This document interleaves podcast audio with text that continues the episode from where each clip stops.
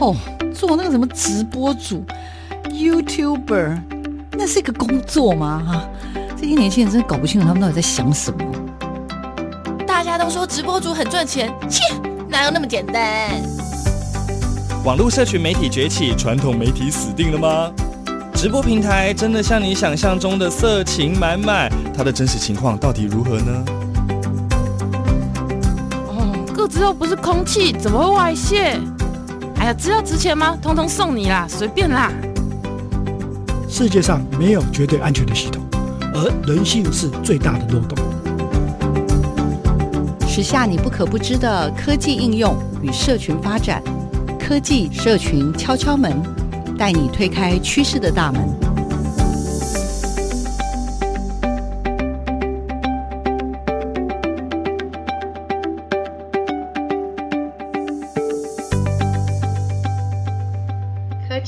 社群敲敲门，我是主持人小黄老师。各位空中的听众朋友，大家早安！不知道大家过去的一周过得怎么样呢？很开心有机会再次在空中跟所有的听众朋友道早安，然后我们大家一起度过一个美好的周末。好，这个礼拜呢，我要为大家介绍的是什么样的主题呢？其实这个主题我自己也非常非常的期待。我想要为大家介绍的是实境解谜。也就是所谓的实境游戏，不知道收音机前面的听众朋友有没有人有尝试过，或者是有听过呢？那我今天呢，就要为听众朋友邀请到一位专业的老师呢，来跟我们分享，叫汪汪老师汪毅。我们来掌声欢迎一下我们的汪汪老师。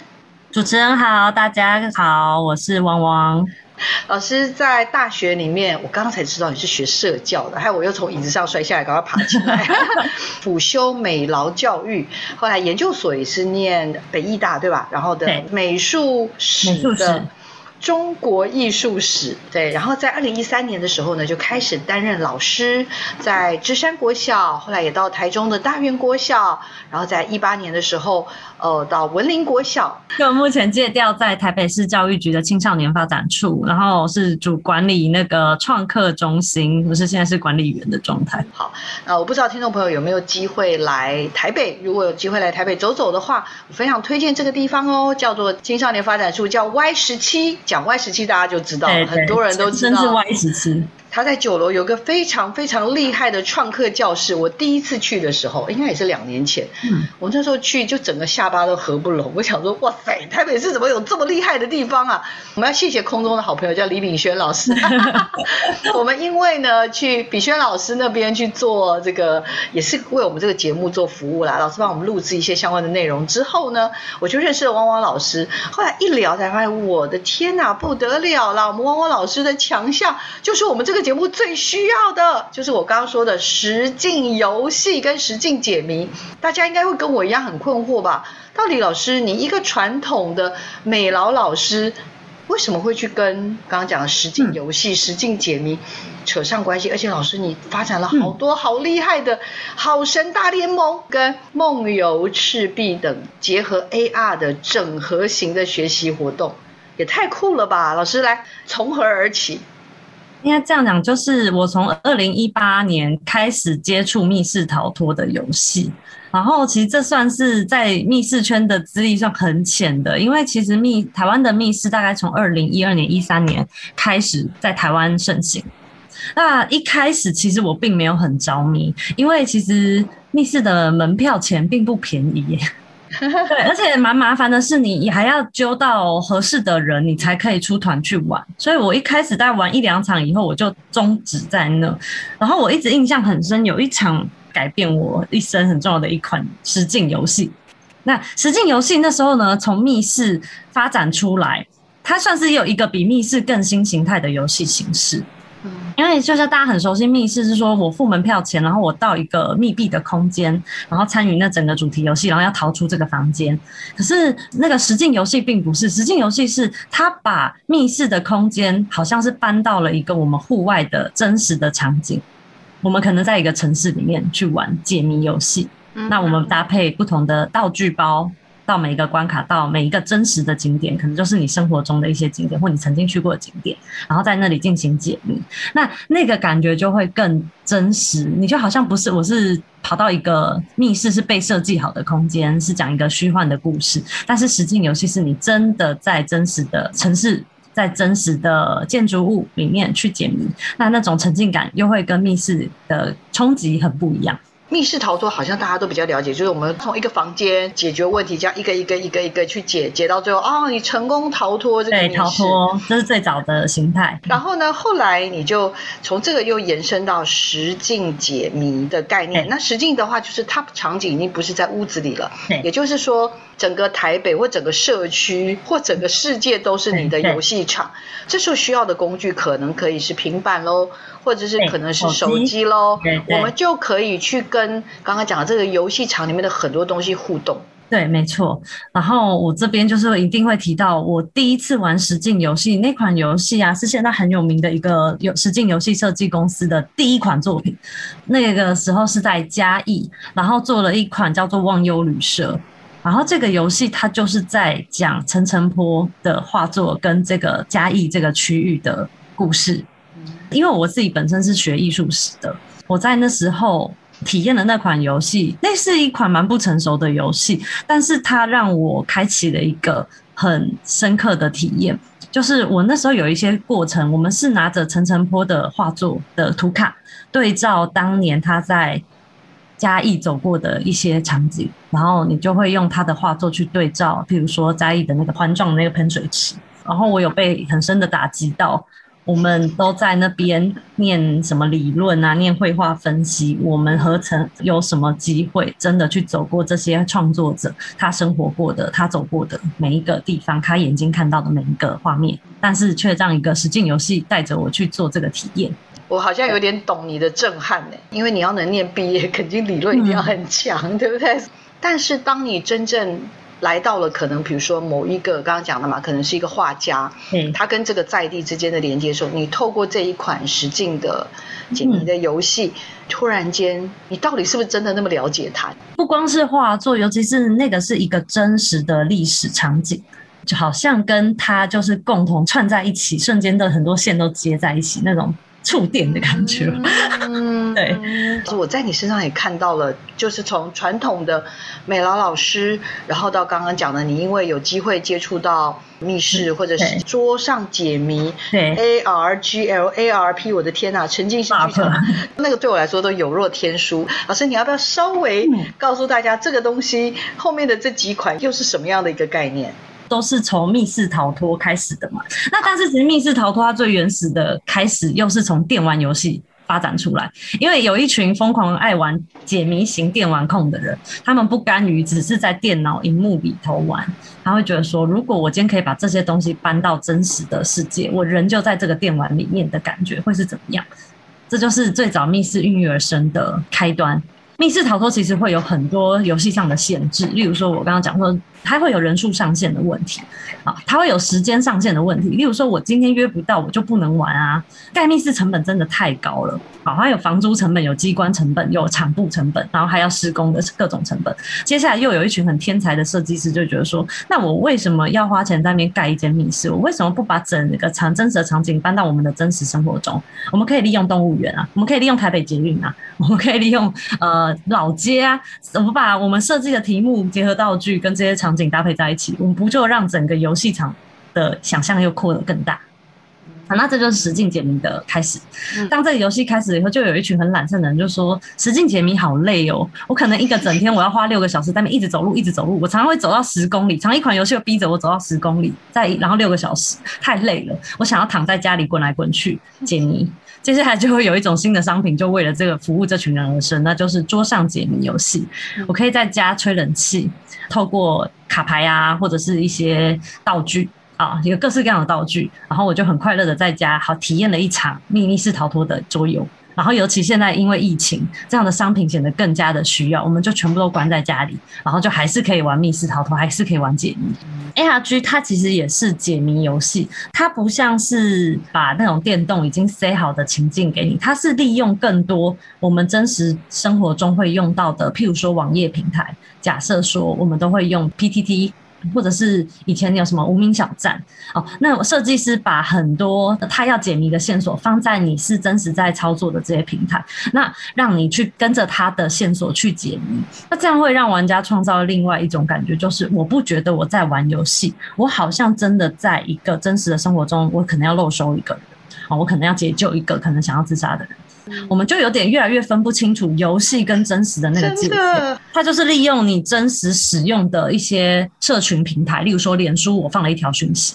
那人家就没办法去区分说这到底是游戏还是真的有人在求救，我要怎么去救他？我要去哪里找他？超酷超酷！那后面这个沉浸式剧场了，要不要试试看？沉浸式剧场啊，它现在就是有很多新的团队，他们就是。他把剧场搬到饭店的房间里，那演员呢，就一人一个房间，那观众他是真的走进去那个房间，近距离的跟演员做互动，甚至可能会有对话，你们会有可能聊天什么的，嗯，然后在这些个探索，你是主动去探索，比如这五个空间，然后最后你会发现整个背后他剧场要告诉你的一个故事。简直是不得了，这样子感觉就是 老师在科技上的这样子的一个，刚刚讲了，可能是为了不同的目的，科技上的一种进化之外，另外还有一个针对不同的对象，有的可能是勤奋型，就愿意出去跑来跑去，对对，然后有人是懒散型，想要滚来滚去的就在家，那也有的就是我就是喜欢爬文，我还是决定要有一个身体的体验，所以我可能就是到了那个空间里面去，有更多的这种互动。当你作为一个我们所认知的体制内的训练，对体 体制内的美劳老师，好，目前你新接触的这些全新的领域，我们也要跟听众朋友介绍一下，就是要感谢二零一八年的扑浪，对不对？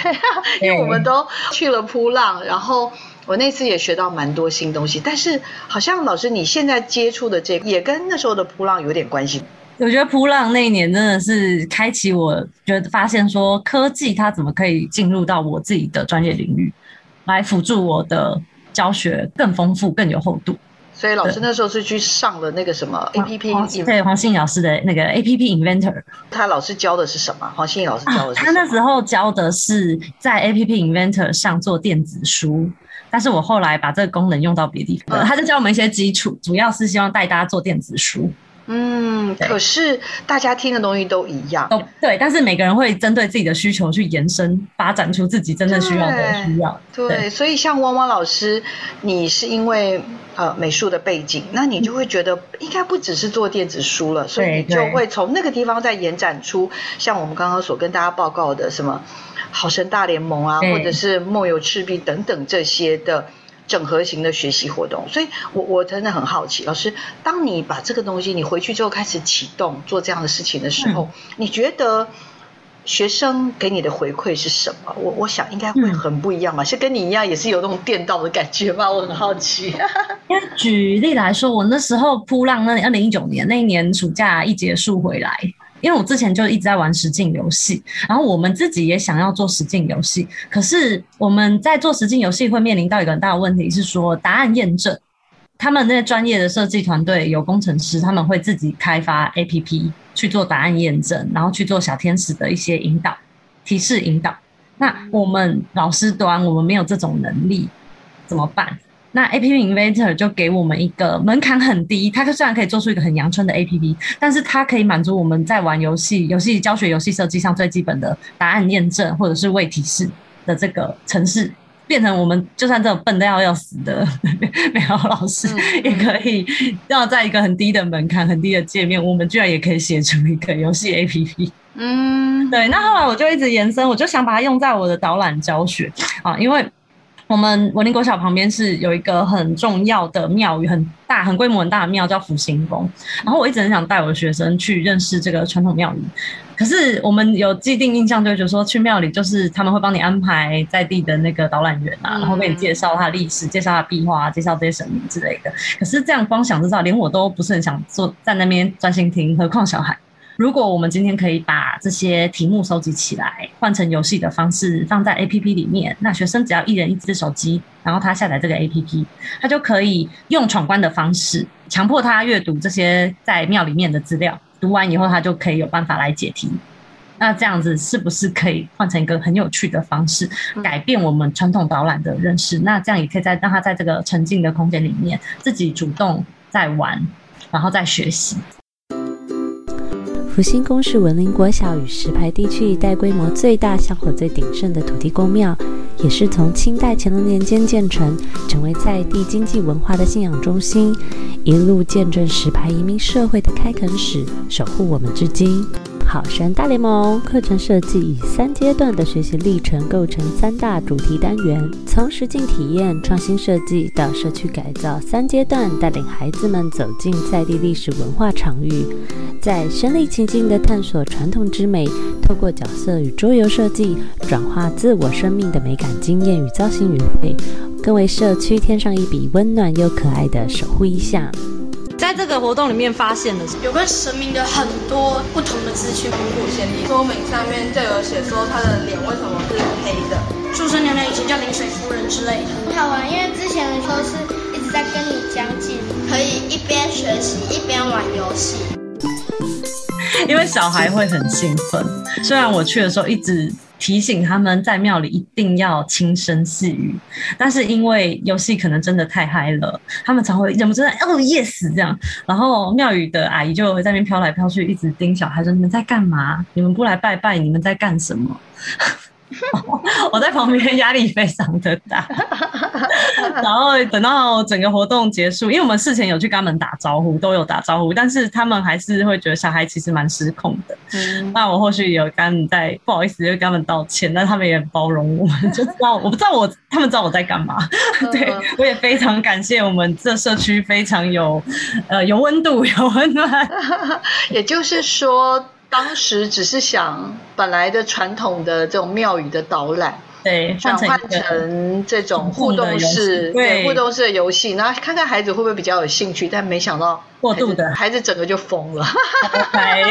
对，然后我就会一直提醒他们小声一点，小声一点，不要不要跑来跑去这样走的。谢谢你们提供我们做教学，真的真的。所以其实真的很，我我应该是说，我觉得这样子的一种学习的方式，看来孩子的回馈给了你非常非常重要的强心针，然后也让你知道说，其实孩子的学习可以有多元的可能。我那个心理历程还蛮有趣的，就是我们老师，因为我们。老师当久了，我们真的会去评估说各种游戏形态，它适用在各种场域可能发生的事情。那我觉得在庙宇这件事情，算是我一个很冒险的冲动尝试。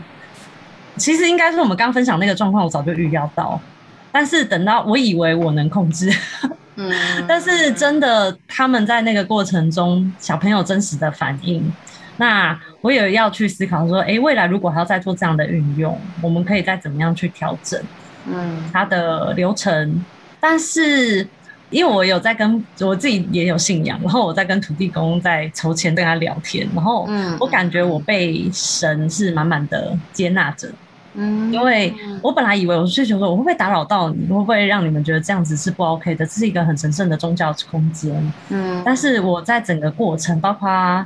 庙方的主委啊，然后这些阿姨啊、志工啊，我们是感觉到我跟孩子被他们接住的感觉，嗯，超棒超棒，是一个很温暖的历程。虽然很失控、很慌张，然后压力很大，真的是冒，而且是一个很新的尝试。嗯，觉得我要特别称赞一下汪汪老师，因为我其实有去你的部落格。然后我也有看一些你的，后来你今年应该有报名那个创新百神奖，对不对？那我有看你的影片。事实上我，我我觉得很难得是老师在整个教学过程，不是只让孩子去体验。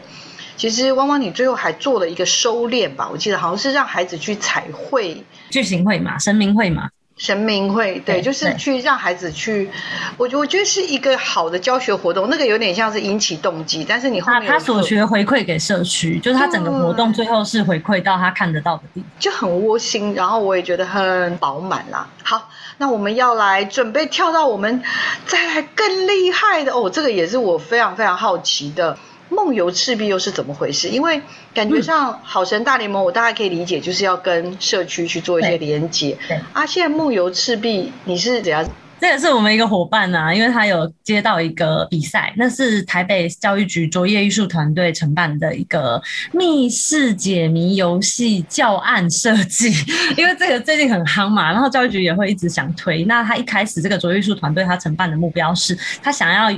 收集大家呃老师端怎么样把解谜融入教学。啊，然后他们最后是可以产出做一个统一的展示巡回，然后这个案子它是跟台北故宫合作，所以呢，我们是被指派，我们的题材选材一定要用故宫里面的文物。嗯，然后那时候我朋友找我这个 case，我说哦，那这根本就我量身设计的，因为我我主修就是这个，对吧？所以这这本来就是我主修。然后所以那时候我就一直推荐我们在开会讨论，因为我们团队有三个人，我们的 team 是三个人。然后我那时候就一直跟大家说，一定要做有一件我超爱的作品，就是文征明的《后赤壁赋》。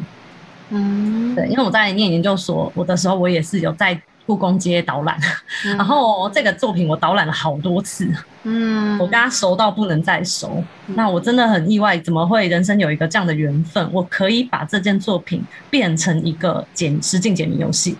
那后来我们选了这个作品以后啊，其实我们的目标是想要把它设计成桌游，它不是实境游戏，说你一定要到一个特定的。呃，譬如说老街或者是一个园区，不一定。那你也不像是密室，说我一定要到一个密室的空间才能玩。好，我们只要带着文征明的这个画卷，我就可以带配合道具包，然后配合 AR 触发的小特效，我就可以体验一场品画赏画。就我们好像复原了当年，我们每个人都回到了明代，有一群明代的文青们聚在一起，这个卷轴这幅画，好，然后一起呢边解谜边认识文征明当年画这个画背后的故事。嗯，好厉害哦！所以这个花了多少？我可以偷问一下吗？花了多少时间做？做了一个月，做了一个月。他、啊、全部都下班时间，每天就一直疯狂加班，一下班就是三个人就一直加班，一直加班。所以老师在呃这个比赛当中，等于是结合了你平常的志趣、本行，本行还有你的呃研究所学到的东西，然后把一个明朝的一幅重要的画。然后用解谜桌游的方式来呈现。对，我的天哪，真的是很会想哎哈！到底是到底是怎么回事？天时地利人和那种感觉，就觉得哎，好像很多东西都已经准备在那边，就等着一个机会，它会串起来。哇！后来有成功，后来有成功，对不对？而且也得了奖了吧？是吧？啊、当然当然。哦，好厉害！我其实蛮好奇的，因为第一次看到这个桌游慢慢成型，嗯、然后朋好朋友伙伴们玩。就是他们说了什么话，让你觉得就像当时孩子们跟你，就是他玩到很兴奋，有没有在那个好神大联盟的时候，那种玩到控制不住的时候，嗯、你觉得在梦游赤壁这一款这个解谜桌游上，你有没有什么也是一个很正向的回馈？要不要分享一下？因为这个游戏啊，我们它结合的文本就是苏东坡的《后赤壁赋》，所以其实我们当初设定它就是一个很适合高中生的国语文教材。成龙老大好像不在书房哎，那我们趁机进去喝个下午茶啦。阳光洒进来，好舒服啊！让我来看看老大最近有什么新玩意儿。老大又要在画上盖他的印章了啦！我想看看老大的印章。那你接好喽。啊！怎么办？印章掉到画里面去了啦！我们快进去把它捡回来吧。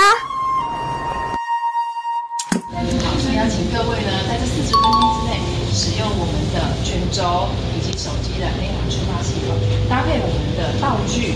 请帮我们找出那个失落的印章在哪。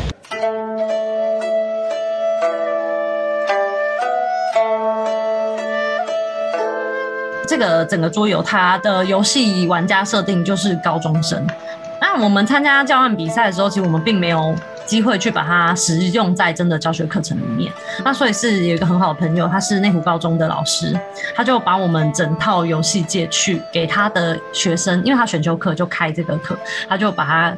给他的学生体验，然后还要请他学生写回馈表单，然后他后来又把那个回馈表单传给传回来给我，但是我第一次，我们这个游戏做了快一年多，第一次看到由高中生的角度的回馈。非常的感动，因为高中生的回应很直接，他们就说：“哎、欸，如果我的国文课学习是这样的话，我非常就觉得好有趣。”那他会更愿意去读这些古文。我们现在就是在吵说古文到底要不要删减什么的，嗯嗯、那大家会很排斥，或怎么觉得说他快失去了什么样子？可是我觉得说我们是用一些重新用一些方式去包装、去转换它。它会带给这下一代、下下代更多生生不息的生命力。真的，我完全认同哎、老师。从上次那个呃《碧海记游》，对，那个、比轩老师做到你现在。分享了这个苏东坡的《后赤壁赋》所延展出来的《梦游赤壁》，我我真的有很强烈的感觉。我不知道听众朋友是不是也跟我一样，就是我们可能过往的学习方式真的非常非常的单一。嗯，我们可能就是用背诵，老师讲这些，呃后我都还记得，就《后赤壁赋》的时候，就是老师讲每一句，我就赶快在旁边抄注释，到底这句话是什么意思？因为都是古文。可是因为我们实际上透过其他的方式去进入到这个。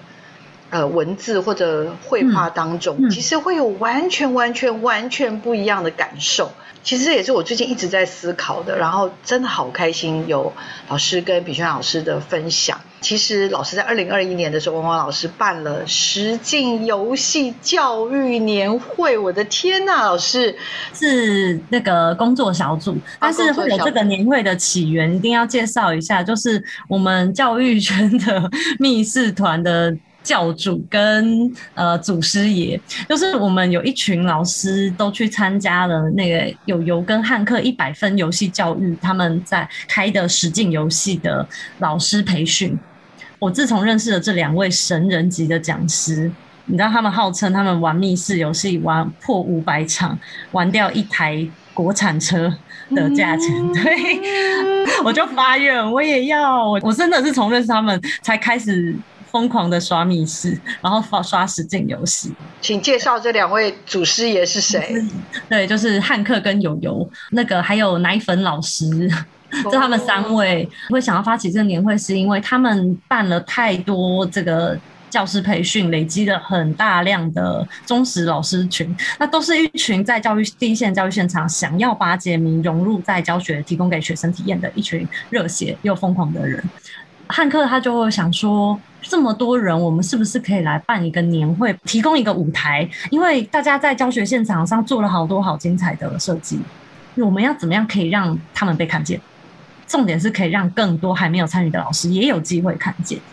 所以才会有这个年会的发起。经历半年的工，就不大概半年，因为蛮早就开始提，然后大家其实我们一开始就是有点定案，想说有点像是研讨会吧，就是我们要去募集很棒的讲者的案例来。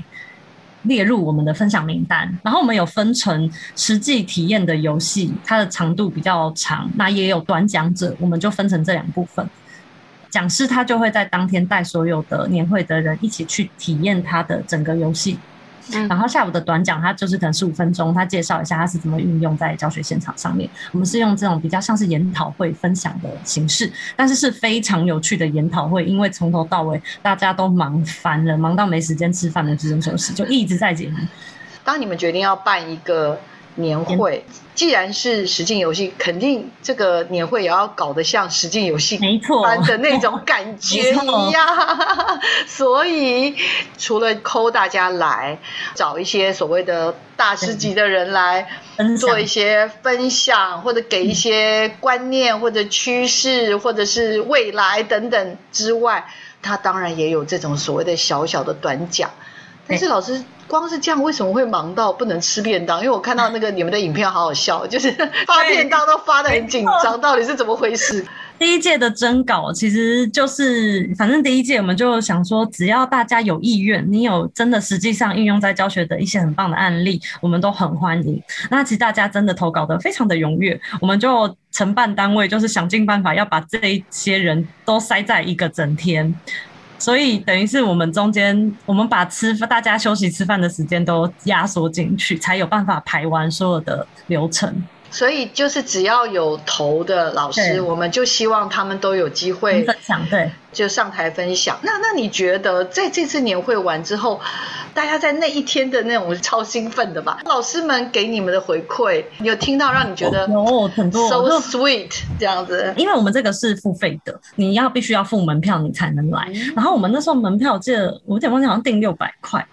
然后一个整天的年会，然后所有的学员他们能抢得进来，因为我们的人数有限，毕竟实境游戏体验它是有一个人数上限的，不然讲师会没办法负荷。那我们的人数上限其实我们都大概抓三十到三十五人，那这个报名表也是一上线就是不到五分钟全部秒掉。嗯，等于是你想来参加，你想付钱来参加都不一定有机会，完全是看大家那个速度够不够快。然后来参与的学员都会很 shock 说：“你们怎么收这样的钱？然后我们这么超值到不行？因为我等于一个整体，我体验了五组游戏，然后我听了呃五组的短讲，那个含金量非常高，在短短的一个整天，快速的让大家看见哇，简明在教学现场他是这样的百花齐放。”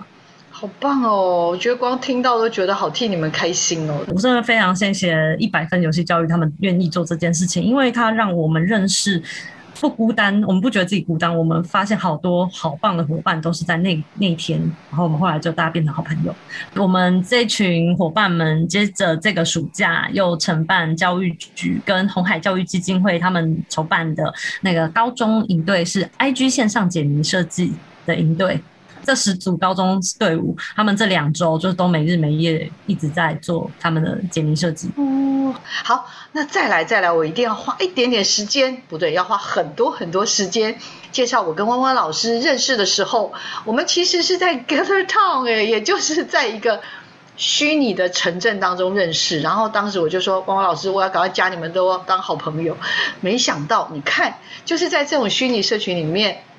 就可以认识很厉害的朋友，而且汪汪老师在前段时间刚办完一个天啊，又是秒创客中心的活动。老师来介绍一下，哇，我们最近这个开发的一系列叫做 Gather Town 的夏日营，这个远距教学内容游戏化设计的教师培训，这又是那种秒杀的活动，而且一大堆人打电话抱怨说报不上，这是一个五次的课程，对不对？老师帮我们介绍一下。整个的设计以及大概的内容是什么？为什么要有办一个这样子的培训？这个点子就必须要从。Gather Town 开始在台湾风行讲起，因为可能台湾前一年的疫情做防守做得太好，其实我们并没有很实际上被迫需要把我们的课程、我们教学挪用到网络上、网络平台呈现。那一直到这近三个月风那个升级，疫情升级，我们哎我我们就有几个伙伴，然后后来就是开始介绍说，有一个伙伴叫阿月老师，他就来敲我们说，哎，我们发现一个很酷的新平台叫 Gather Town，然后他就他因为他知道我就是疯狂。密室控，他说你可以在这个上面做密室解谜，然后他就想要把他，因为他主要是做游戏化教学，他说他想要把他游戏化教学没有办法实体，那他就把虚拟的整套搬到 Gather Town 里面做呈现。那一开始 Gather Town 它的上手其实有一点难小难度，因为它是全英文的界面，但是就是互相这样摸索啊，然后大家我们就会有时候就我有问题我就问他们，然后就大家一起互相帮忙解锁一些功能，就慢慢就越摸越熟。然后也发现说，哎，台湾现在第一线教师有对于 Gather Town 越来越熟悉，然后越来越普及。就是我们有一个那个台湾 Gather Town 的社群在脸书上面，就上面就会有很多神人一直在分享他们怎么样把他们的不一定是教学，是他们的活动。放在 Gather Town 上面做呈现，例如说有参观立法院呐、啊，然后有科教自然科学博物馆，把他们的那个科学展品就放进去 Gather Town 啊，然后还有很多人就拿来做呃阅读，甚至有可以做阅读。我有玩到一款对岸做的，就是他们把《红楼梦》的大观园直接盖在 Gather Town 里面，然后大家就可以边玩，然后边读那个刘姥姥进大观园里面的一些段落，哦，真的太精彩。然后还有就是认识了炳轩老师，他把这个《碧海游记》月火的《碧海游记》的整个搬到 Gather Town 里面做一个互动阅读的，也是古文的阅读教学啊、哦，等等。就是我就看完跟这些神人们相作品啊，因为我们会一直互相看对方作品，然后去参观。参观我就一直在想说，哎，我有发现现在如果第一线老师有意愿，他可以把他很多很棒的教材数位化、原句化。而且是变成一个可以游戏化的方式，放在这个 Gather Town 里面做呈现。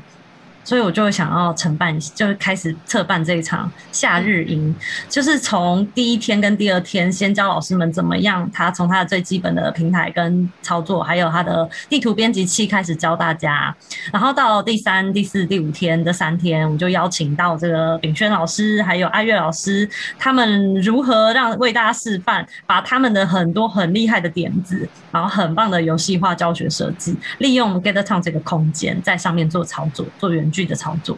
难怪又是报不到名，没错，难怪一大堆人在那哀嚎哎，老师，我跟你说，游戏化正夯，真的真的，我自己做过一些体验啊，我就更觉得，其实透过这种所谓的，尤其碰到疫情，有很多东西我们没有办法实体嘛，那有没有一些方式去？弥补这些东西，那看来虚拟，我觉得要感谢就是聪明的人类，要看感谢去年的疫情，让很多就是在这个疫情当下就是变化出来的这种各式各样的点子。其实据我了解，Gather Town 跟 Team Flow 这两个都是因为去年疫情的关系，所以它嗯就红起来了。对对。然后我也看到了这个我们的汪汪老师，你目前呢还用 Gather Town。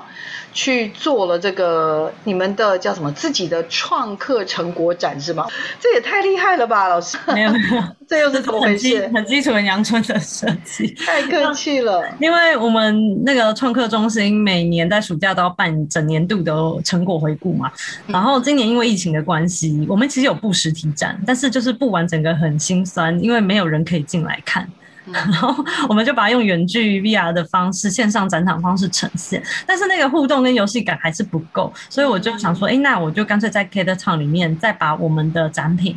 盖在 Gather Town，整个放在 Get 场里面，那让参观的人是真的可以自己在这个空间里面走来走去，然后跟我们展展品去做互动，那也借由这个游戏这个 Gather Town 来认识我们创客中心到底在干嘛，那它是算是做一个很棒的脸书或 IG 的行销。好，这是当初做这个职位，为了可以用远距更方便、更有效的方式来行销我们的创客中心。那个 Gather Town 虽然没有像炳轩老师做的那么浮夸，但是呢，也是颇有，也是颇有创意，而且因为老师是非常。厉害的密室逃脱跟实境解谜的玩家，所以像我前几天进去马上就卡关了，就是我我就过不去，因为好几个门我就过不去了。所以老师在这个部分，你也把它设计在你的一定要结合，一定要结合在你专场当中吗？所以这次的成果展有 VR 的实体展。然后也有 Gather Town 做了虚拟的展场，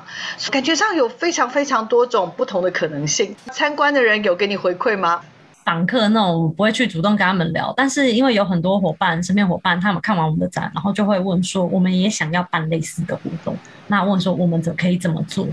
就是大家发现说哈，原来可以这样玩。那学校端，然后像我刚接到消防局的电话，真的，我刚刚就想问，我看到你脸书说还有消防局打给你，是什么意思？要不要跟我们讲一下？大家都发现说原来可以这样玩，原来例如说，因为现在有很多本来的实体的推广活动嘛，或者是短讲演讲哦，没有办法办，但是我们要怎么样？他可以还是可以把这个活动呈现出来。那大家都发现说，Gather Town 这个样子的功能实在是非常适合。请问《火神的眼泪》跟跟 Gather Town 的虚拟展场有什么关系？我接到他们电话是说想要做一些这种消防宣导短讲，然后或者是影像的宣导。Oh. 那其实，在 Gather Town 里面是非常适合做呈现的，因为你可以安插在物件里面安插图片、安插影片，那你也可以利用它的空间来做演讲、推广或者宣导。Oh. 对哦，他们应该是想要做这个，但我还没有看他们的成品，我好期待哦。啊，真的？那你算是，所以你是他们的教练吗？所以算是没有没有，就是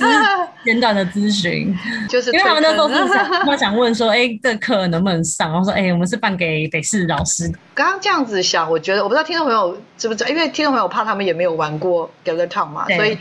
Gather Town 其实是一个像刚刚讲的是一个虚拟的展场。呃，其实人家本来一开始国外用来都是虚拟办公室，对，它是虚拟办。办公室，人家最早是虚拟办公室，在我们台湾后来就给人家搞成，因为后来我我听朋友说，国外有很多研讨会，去年全部都是用这样子的真的。方式，但是呢，没想到到了台湾呢，哇，我们又把它发挥的更极致，在教育上面，比如说有人是办毕业典礼啦，然后有人办年会，各式各样的年会啦，然后到市集，连卖东西都可以哦，对，是演唱会，live 演唱会，Oh my god！我的天呐，好，所以老师我真的还是蛮好奇，就是说，呃，因为 Gather Town 它是一个虚拟的展场，所以呢，举例来说，就可以放很多的情境，比如说你要做这种安全的消防的教育，嗯、其实你平常可能就是真的要开一个消防车，然后去做什么事情，然后告诉他碰到什么事情你应该怎样怎样逃生的时候应该注意一些什么事情。可是事实上在 Gather Town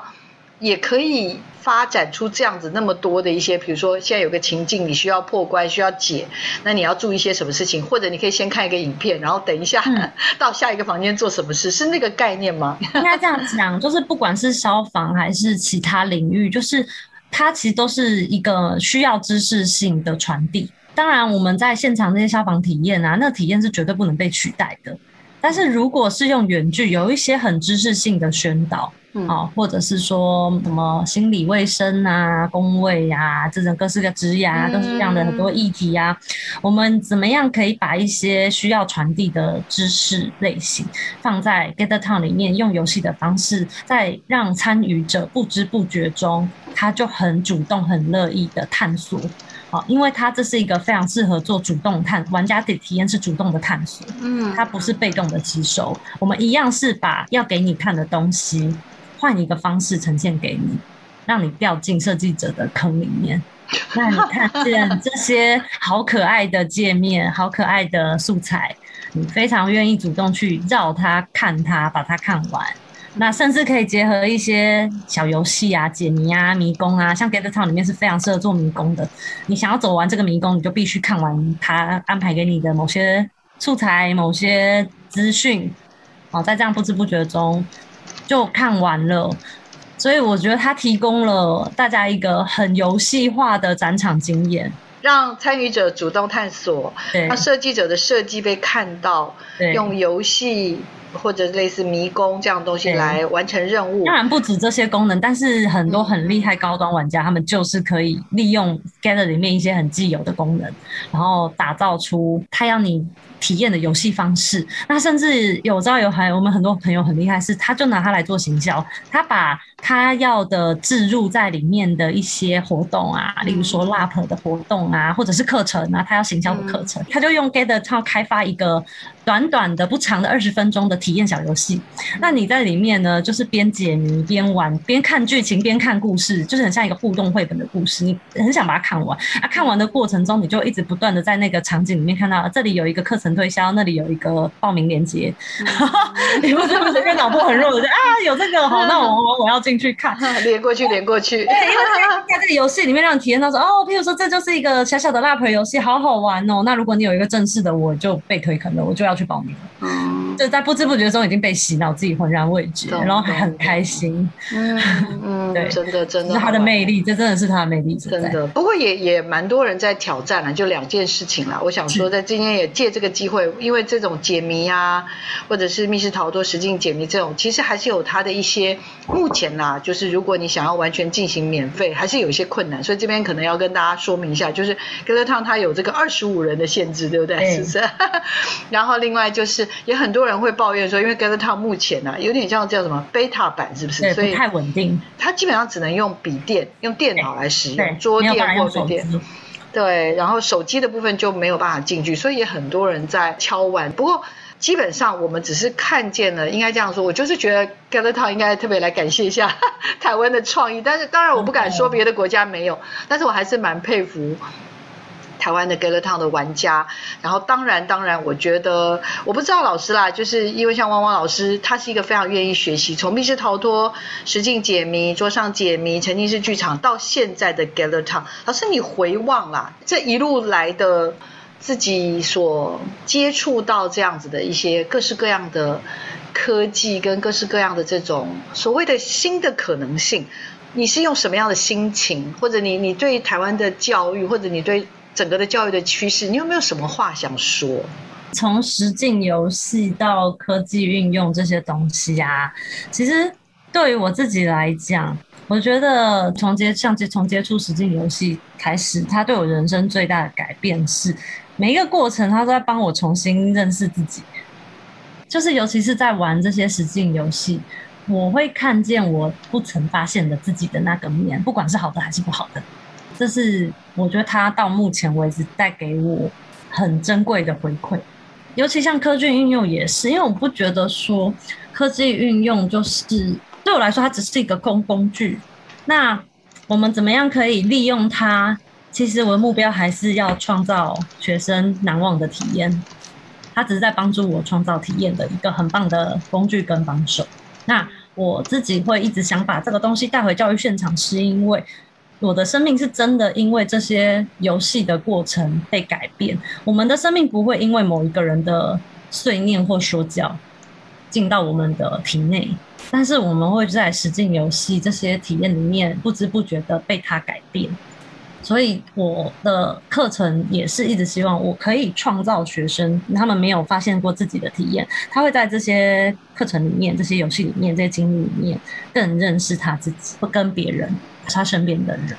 老师在参加二零二一年的创新一百的时候，老师谈到的跨域整合的专题课程，这是汪汪老师不断努力的地方。教学内容的游戏化，那我看到最感动的是最后一句话，就是打造心流学习体验。看来刚刚呃汪汪老师所提到的这些科技运用，真的只是个工具。怎么样创造学生很难忘的学习体验，然后甚至就像他自己一样，更认识他自己，也希望每个孩子都能够更认识自己。可以这样为你做注解吗？可以的。